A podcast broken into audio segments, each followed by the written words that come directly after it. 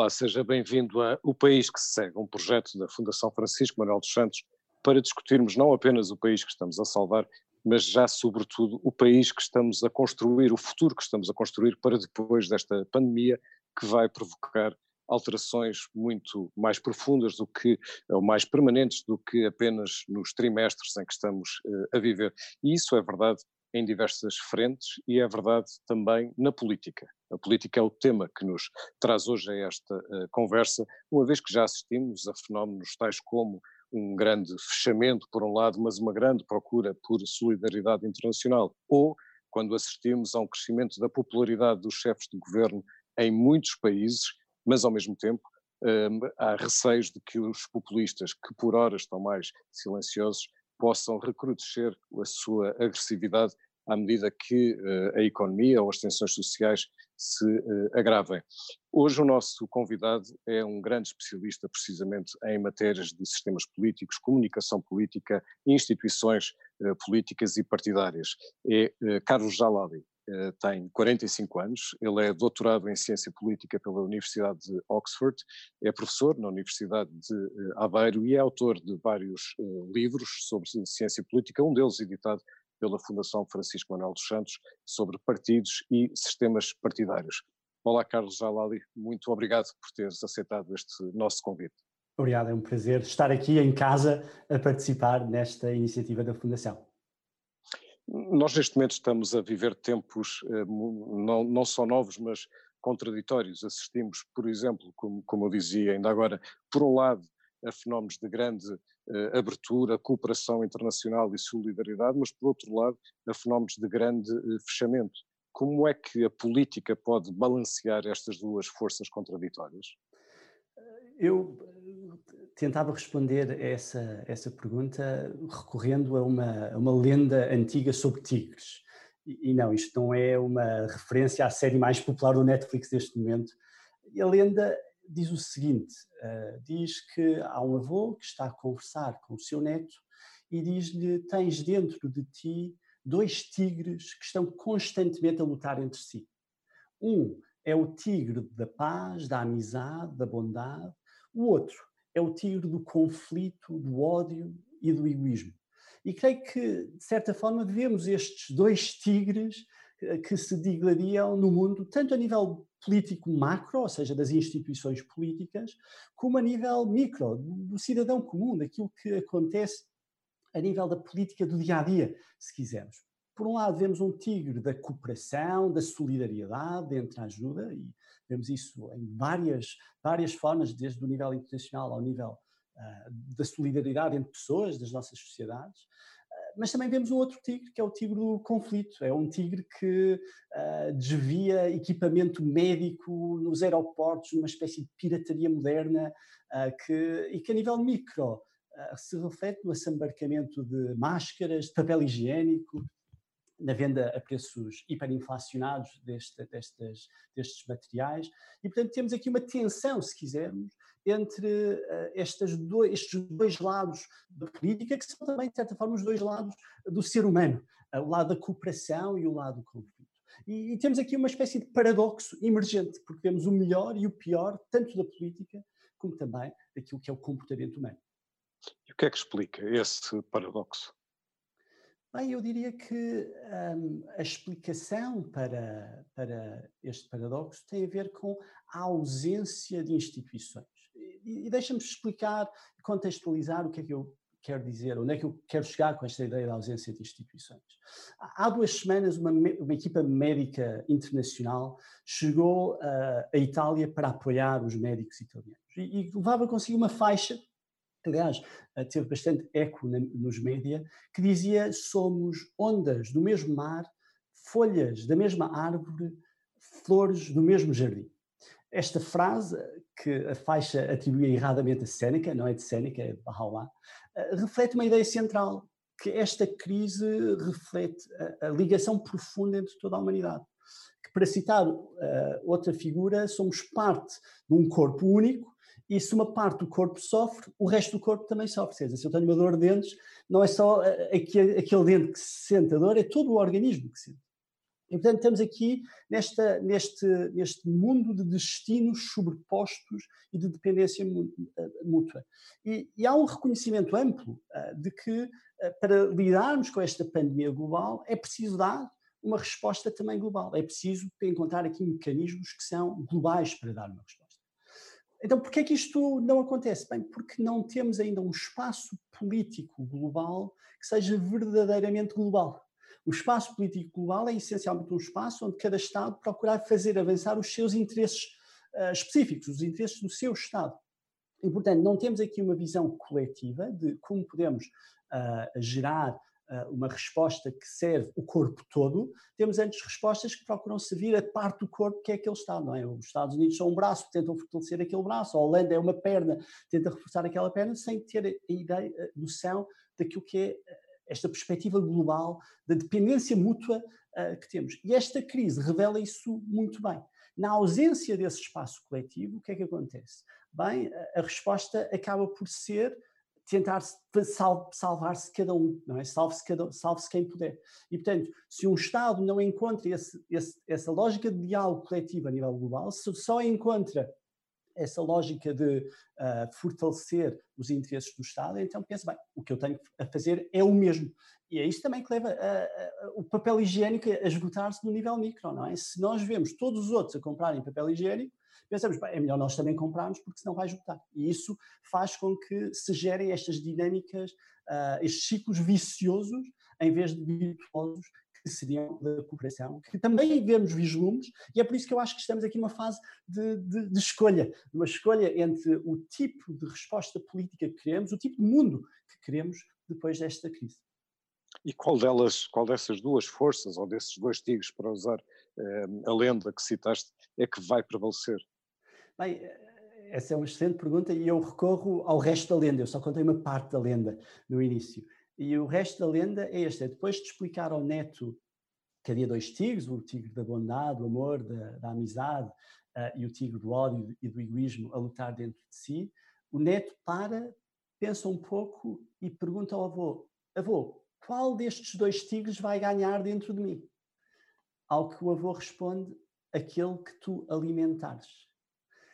E acho que essa é uma ideia que se aplica aqui também. Qual destas duas visões vão prevalecer, vai depender muito do tigre que nós alimentarmos, que nós, enquanto cidadãos, alimentarmos daquilo que é a nossa interação diária, da nossa, daquilo que eu chamaria da política do dia a dia, que é a interação uns com os outros, a forma como lidamos uns com os outros, como olhamos e, e colaboramos ou não uns com os outros, mas também a forma como os nossos líderes políticos uh, alimentam uh, uh, o tigre, qual dos tigres eles escolhem alimentar, sendo que aí nós, cidadãos, temos uma, uma arma, que é o voto, também para encorajar a que alimentem o tigre que nós gostaríamos que eles alimentassem.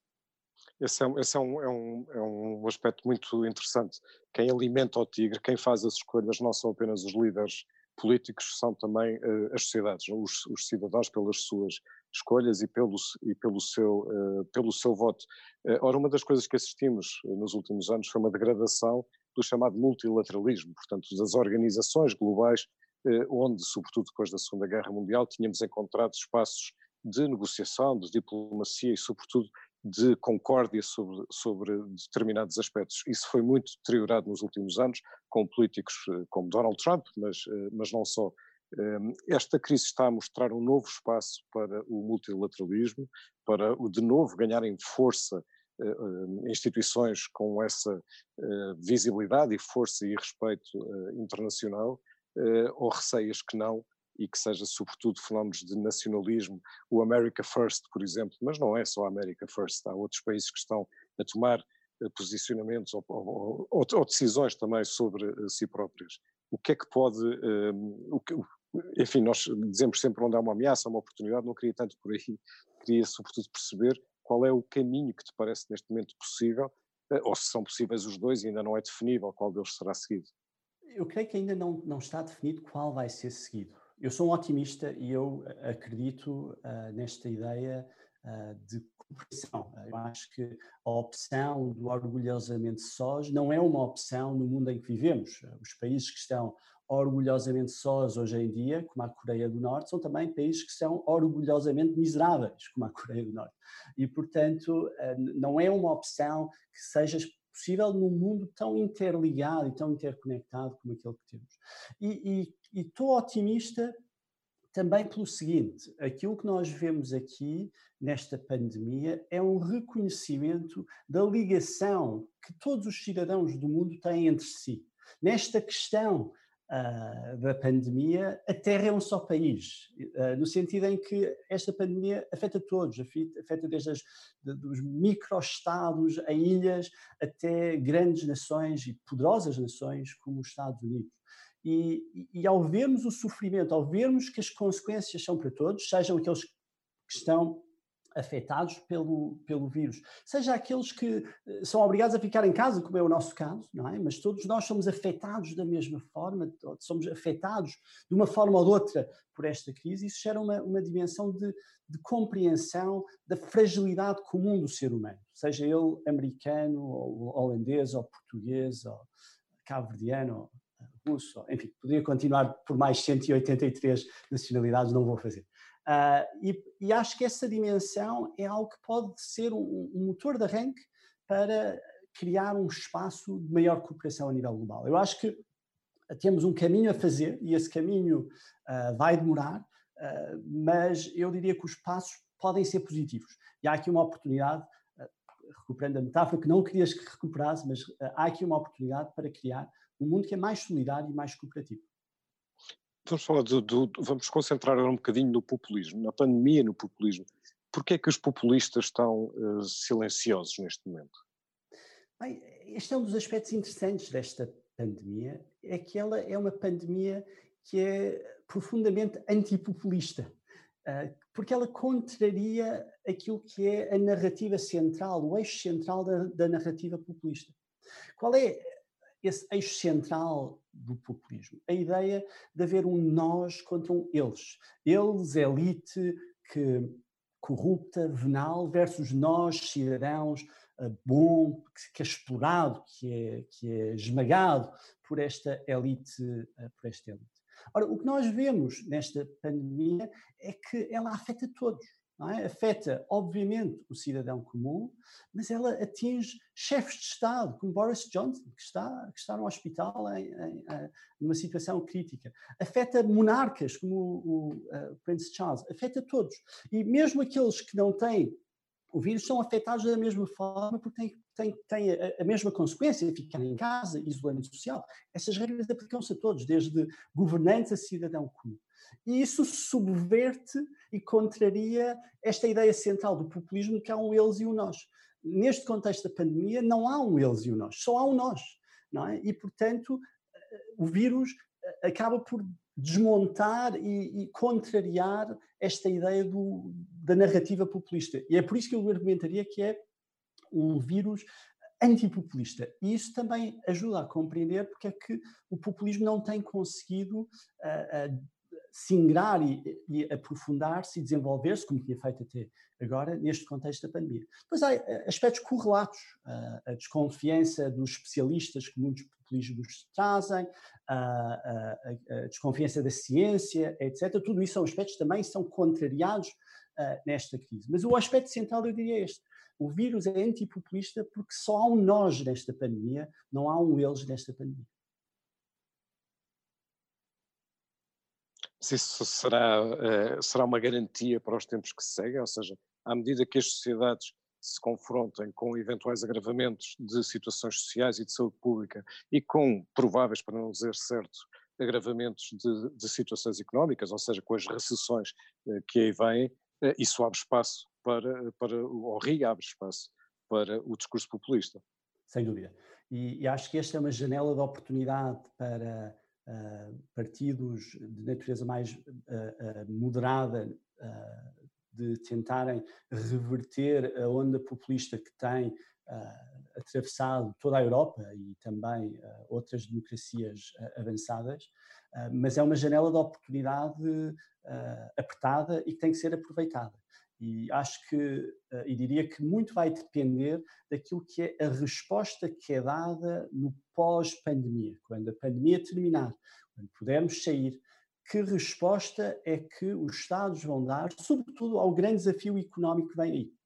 E se a resposta que for dada não for uma resposta que reforce esta ideia de que estamos todos no mesmo barco, de que só há um nós, se uh, não reforçar essa ideia e se voltar a ter uma lógica de eles que beneficiam mais versus cidadão comum que não beneficia tanto, aí, e sobretudo se esses efeitos económicos se sentirem de forma bastante intensa, como é provável uh, no cidadão comum, bem, aí uh, o risco é de um ressurgimento do populismo e um ressurgimento redobrado, porque virão então com a ideia de que nós avisámos, é? nós dissemos que iria ser assim.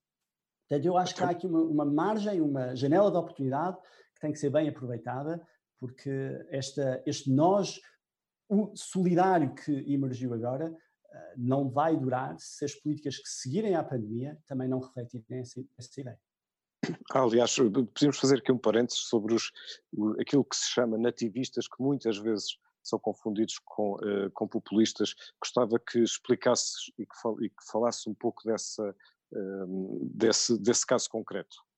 É, é, eu, eu, eu, diria que, uh, neste caso do nativismo, este também é um vírus antinativista. Uh, explicando o que é, que é esta ideia do nativismo. Bem, o ponto central do populismo é, é, a ideia de que é, um, é uma ideologia uh, que não é muito densa e que, portanto, muitas vezes se associa a outras dimensões ideológicas. E uma das dimensões ideológicas que está muito associada associado ao populismo contemporâneo é esta ideia de nativismo, ou aquilo que designaríamos de direita radical, a ideia de que uh, queremos reforçar os limites a imigrantes, nós versus eles entre cidadão, povo originário versus imigrante que é, que é mau, reforçar medidas de combate ao crime, de reforçar lei e ordem, reforçar a tradição, as velhas tradições, etc. etc. E muito do, daquilo que é populismo é muitas vezes assumido como sendo só populismo de direita radical, há outras variantes de populismo, mas esta é, porventura, a mais, a mais prevalente hoje em dia, que mais tem crescido nos últimos tempos. E eu diria que este vírus é também antinativista, para além de ser antipopulista, porque uh, gera aqui, por um lado, esta ideia do nós, e, portanto, separar uh, tanto o imigrante sofre como uh, o cidadão originário sofre, não é? Portanto, essa, essa, essa distinção deixa de existir, mas também porque muitos daqueles que estão a dar literalmente uh, uh, sua, o seu bem-estar para manter as nossas economias a funcionar são precisamente esses imigrantes, não é? Que os nativistas tentam denegrir, é? São quem vem fazer entregas de Uber Eats ou Glovo são imigrantes, pessoas que estão a trabalhar nas caixas dos supermercados são muitas vezes imigrantes. Pessoas que asseguram o fornecimento de bens uh, para os supermercados onde nos podemos abastecer uh, são muitas vezes imigrantes e, portanto, acho que isso também gera uma dimensão de solidariedade e de compreensão e esbate esta, este, este nós, nós versus eles que os nativistas tentam aproveitar. Mais uma vez, esta é uma janela de oportunidade para combater populismos de direita radical mas tem que ser uma janela que é bem aproveitada, porque ela não vai durar muito tempo. É, é, é, curioso, porque se olharmos para os países da União Europeia, nós vemos, uh, neste precisamente, vemos fenómenos muito, uh, muito diferentes. Por exemplo, se compararmos Itália com Espanha, são dois, do, são dois países que estão a ser brutalmente castigados pela, uh, do ponto de vista de saúde pública pelo COVID, pela Covid-19, mas depois quando olhamos para a relação entre a sociedade e, e, os, e, os, respectivos governos são formas de relação neste momento muito diferentes. Enquanto em Itália há grande, um grande apoio ao Primeiro-Ministro, isso não está uh, a acontecer em Espanha, muito, muito pelo contrário. O caso espanhol será, aliás, um dos casos europeus onde há mais degradação do, do, do que se chama popularidade, níveis de popularidade dos dos chefes de, de, de, de governo. Um, há razões para isso, não é? E, e, essas razões têm a ver com o quê? Com a liderança, com a forma como as, os países, os cidadãos se sentem não só representados, mas também defendidos e protegidos pelos seus líderes? Sim, eu acho que muito tem, tem deriva desses fatores que estás a identificar. Ao que eu acrescentaria talvez um elemento central nestas situações de crise, que é a relação de confiança entre cidadão e governante. E, e, aqui vale a pena pensarmos sobre o que é esta ideia de confiança, o que é que é confiar. Quando nós confiamos em alguém, estamos a colocar-nos numa posição de vulnerabilidade em relação a esse alguém. É? Se, se A confia em B, A coloca-se numa posição de vulnerabilidade em relação a B e B pode aproveitar essa vulnerabilidade e, e causar danos a, a, a, A, não é? Portanto, há aqui esta dimensão de vulnerabilidade, de dependência que, que a confiança implica. E, e, a confiança é absolutamente vital neste contexto da pandemia. Quer dizer, se nós não confiarmos nos nossos governantes, não vamos ficar em casa, vamos dizer, não, isto, é, isto, é, isto são balelas, eh, vamos sair, não é? Mas se confiamos, vamos seguir aquilo que é dito e é mais fácil manter a ordem. É, são, é necessário menos envolvimento das forças de autoridade para assegurar que as ordens são cumpridas, porque se confia, não é? No caso espanhol, o que é que parece ter acontecido? Bem, a relação de confiança parece ter sido quebrada numa fase crítica do processo.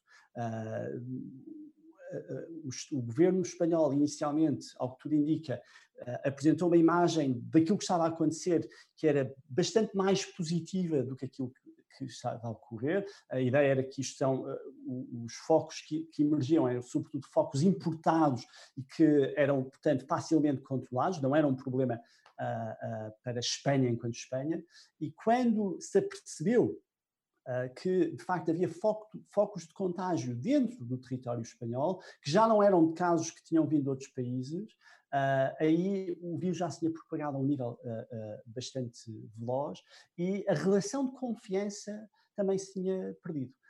E, e creio que essa dimensão da relação de confiança ajuda a explicar também parte daquilo que está a acontecer em Espanha. E no caso português, como é que observas? Ou seja, nós temos neste momento os níveis de popularidade do Primeiro-Ministro eh, muito uh, elevados, está próximo dos níveis do Presidente da República, que antes eram, mais, eram bastante mais, uh, mais elevados, e vemos forças partidárias populistas relativamente silenciosas, como falávamos há pouco. como é que esta pandemia está ou pode equilibrar, desequilibrar, reequilibrar o sistema partidário? Eu creio que é demasiado cedo para pensarmos no impacto disto no sistema partidário, porque acho que vai depender muito daquilo que é depois a resposta à crise económica que vai eh, seguir à pandemia. Portanto, há aqui uh, um, um, espaço que é o combate à pandemia, que tem os seus efeitos na avaliação que os cidadãos fazem. Vai haver outra avaliação depois da resposta que é dada à crise pós-pandemia. E acho que aí a resposta não é necessariamente a mesma, a percepção não é necessariamente a mesma e vai depender daquilo que são os mecanismos que uh, os governos, neste caso o governo português, adotarem. Mas o que eu apontaria aqui é isto: é, no caso português, uh, uh, nós temos um fator estrutural que eu acho que é relevante. É, nós temos um nível de confiança na ciência, nos cientistas, que é, apesar de toda esta dinâmica de uh, antivacinas, etc., é muito maior em Portugal, não é, esta confiança na ciência, do que noutros países uh, democráticos no espaço europeu e não só. E, portanto, há aqui esta confiança na autoridade, confiança na ciência, nos médicos, que neste caso em Portugal tem ajudado, não é? Portanto, os, cidadãos sentem-se mais eh, disponíveis para seguir as instruções que são dadas, e aqui há um outro aspecto que é relevante. Aquilo que os governos estão a comunicar é, sobretudo, aquilo que uh, as orientações científicas parecem ser, portanto, ficar em casa, uh, isolamento social, e em momentos críticos o governo foi até mais longe, não é? O governo, e aqui acho que se calhar convém não, não personalizarmos isto no governo, isto foi uma decisão coletiva, foram todos os partidos acho que estavam, de certa forma, a, a, apoiaram esta medida, o Presidente da República, obviamente, também, mas a, a, decisão de encerrar as escolas, apesar de haver o parecer do Conselho.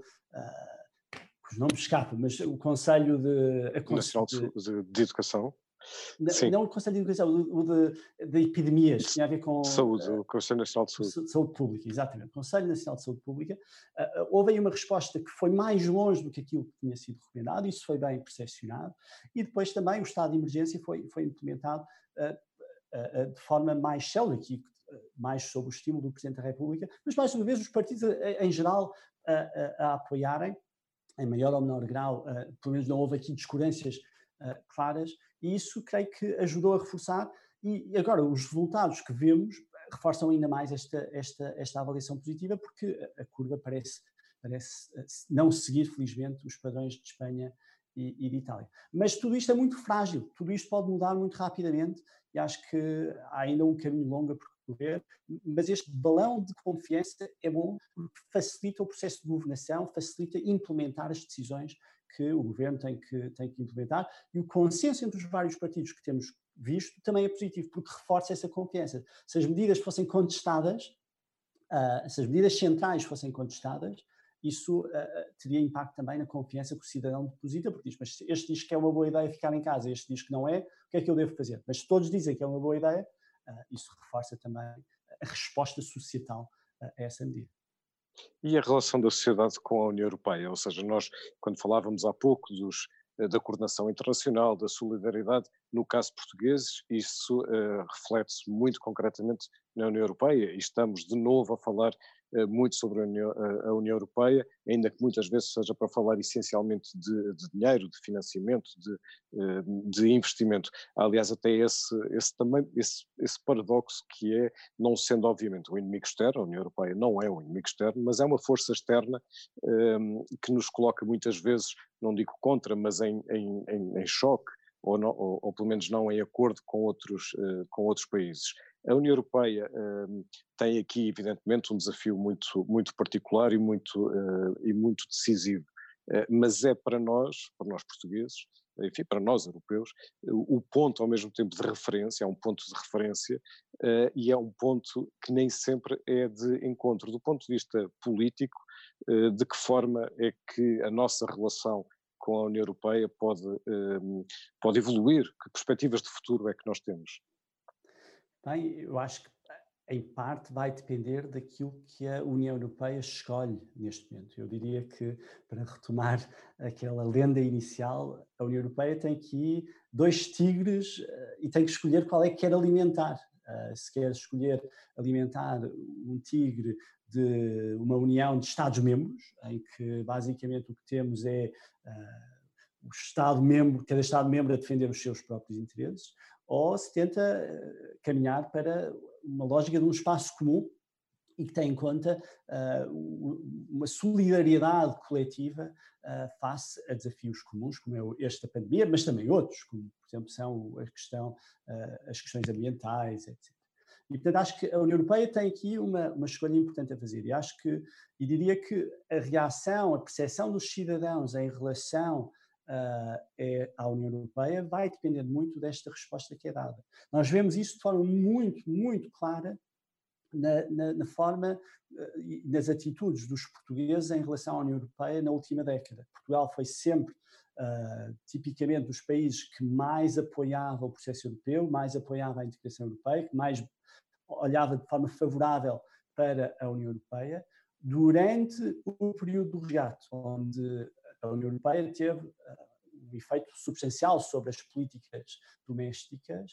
Portugal, a certa altura, tinha o segundo nível mais baixo de avaliações positivas da União Europeia. Portanto, era o segundo país onde, onde as avaliações eram mais negativas, eram mais negativas até do que o Reino Unido, que, e sabemos como é que isso acabou. Depois do fim do, do, do resgate, os níveis tem uh, retomado os patamares anteriores, mas isto mostra como a relação uh, dos cidadãos não é uma relação de é uma relação que, que pode mudar e pode mudar bastante facilmente e, e, a resposta que a União Europeia der vai ser decisiva para esta reação do, dos cidadãos, olhando aqui para o caso português, mas não só. Acho que muitos destes debates são extensíveis a outros países que agora enfrentam a pandemia. Veja-se a resposta é a Itália ou, ou mesmo a Espanha. Carlos Javali, afinal, na política, que país se segue?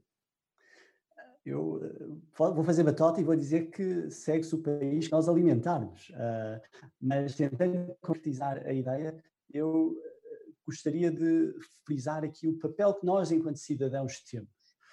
Nós, enquanto cidadãos, temos aqui um espaço para repensar aquilo que é a nossa cooperação, a nível do bairro, da rua, da cidade, do país, de tentar encontrar novas formas de participação cívica que são extremamente importantes e a partir daí também tentar construir uma, uma, construir e influenciar uma democracia a nível das instituições políticas que são eleitas, que é mais justa, mais próxima, mais democrática, uh, no sentido verdadeiro da palavra, no sentido de re refletir os interesses do cidadão e o, e o cidadão científico pode influenciar essas decisões.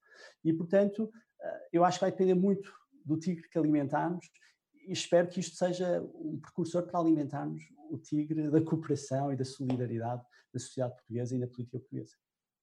De facto, nós todos estamos a aprender coisas novas com esta, eh, com esta pandemia. É também o seu caso. Qual é o Carlos Jalali que se segue? a primeira coisa que eu diria é que eu, eh, depois disto, tenho uma apreciação muito maior pelo trabalho dos professores dos meus filhos. Uh, e não sou o único, os meus filhos também gostam muito mais dos professores deles agora do que antes de terem a mim a tentar dar aulas de português e de matemática. Eu, uh, respondendo de forma mais, uh, mais, mais geral à, à, à, pergunta, diria que, no meu caso, isto levou-me a repensar, alterou as minhas rotinas do dia. É? As rotinas familiares alteraram-se, já não é o processo de levar os filhos para a escola, uh, ir trabalhar, estar tudo organizado da forma como estava e de uma forma em que nós delegávamos muito aquilo que é a nossa vida a outros, não é? Fazíamos uma espécie de outsourcing. Um bom outsourcing, mas um outsourcing, não é? A educação é a escola, é ali, é ali, a alimentação é ali, não é? Isto obriga-nos a, a, repensar essas rotinas e também repensar e, e reavaliar aquilo que é o papel de cada um dentro da família e da nossa relação com os outros. E, portanto, eh, eu eh, espero sair disto com uma visão e uma compreensão melhor eh, e maior de todos aqueles que, que me rodeiam e também poder ajudar nisso. Eu sou um dos privilegiados, no sentido em que continuo a trabalhar, trabalho de casa, mas continuo a trabalhar, e acho que quem mantém o seu emprego tem um dever, uh, tem um privilégio, mas também tem um dever de contribuir de forma mais ativa para que uh, aqueles que o rodeiam, que não têm esse privilégio, possam também uh, sobreviver à crise que provavelmente aí vem. Carlos Jalali, muito obrigado por ter estado connosco durante esta conversa desta meia hora. Obrigado, Pedro. E muito obrigado a si, que esteve a acompanhar-nos e a, e a, a participar também eh, nós amanhã cá estaremos para mais uma conversa em direto às sete ou em gravações que pode ver ehm, mais tarde. Amanhã vamos falar sobre eh, impostos e justiça social com Susana Paralta, sempre para falar do país que se segue. Obrigado.